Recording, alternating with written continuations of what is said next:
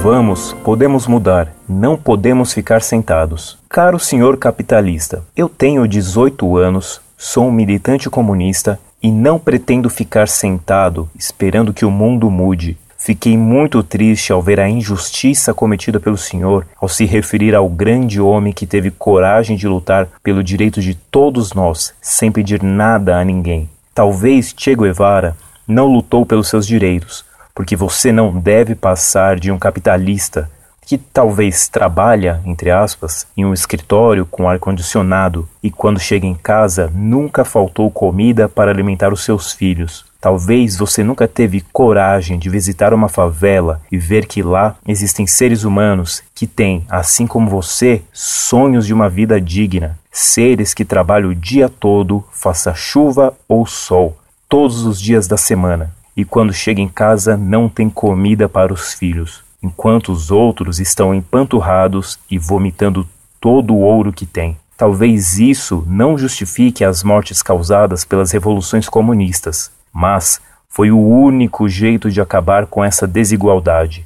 Mas eu poderia chamar de bandidos certas pessoas que mataram sem razão em nome de Deus em uma santa inquisição. Mas eu não escrevi para discutir religião, nem muito menos para apontar erros. Se o seu descontentamento é matar, veja quantas pessoas morrem de fome em todo o mundo, vítima desse capitalismo selvagem e canibal. Vamos, podemos mudar, não podemos ficar sentados.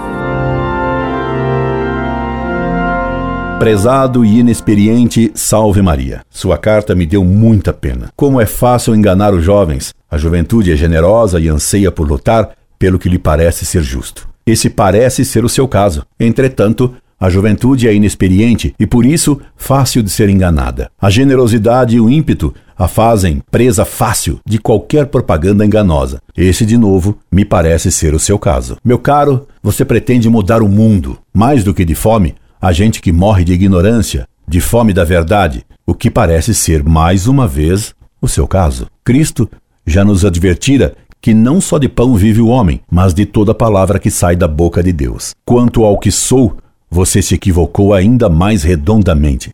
Sou filho de um operário, nunca tive casa própria. Se agora tenho uma, é por comunhão de bens com a minha esposa. Não sou capitalista. Sempre trabalhei para sustentar minha mãe, um irmão menor minha avó e três primas órfãs pelos quais sempre lutei. Não trabalho em lugar que tenha ar-condicionado, mas num ambiente que me faz suar muito nesse calor que estamos tendo esse ano. Quase toda a minha vida dei aulas em subúrbios pobres. Fui mandado embora de várias escolas por padres socialistas e amigos do PC que não toleravam minha defesa da fé e o meu apostolado. O que me custou sofrer pobreza, junto com a injustiça. Pobreza a ponto de um dia não ter nada em casa para comer. E o mais não lhe conto porque é minha honra. Quanto a ir a uma favela, devo dizer-lhe que tive e tenho alunos favelados, aos quais ensino como sempre ensinei, e de graça.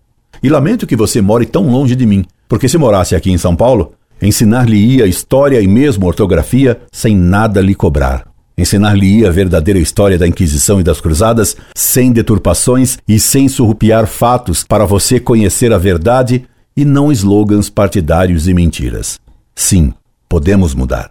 Quem sabe um dia você mude e então me procure, porque achará um amigo. Mas mude logo, porque estou muito velho e não posso esperar por muito tempo pela sua mudança. Incorde e sempre, Orlando Fedeli. PS. Sobre o terrorista Che, peço-lhe que leia a carta que escrevi para um guevarista lusitano, a quem acabo de responder. A resposta que dei a ele pode lhe ajudar bastante. Havendo alguma dúvida, escreva-me e sem temer os erros de ortografia, que lhe prometo não ver por amor à sua alma. Orlando Fedeli.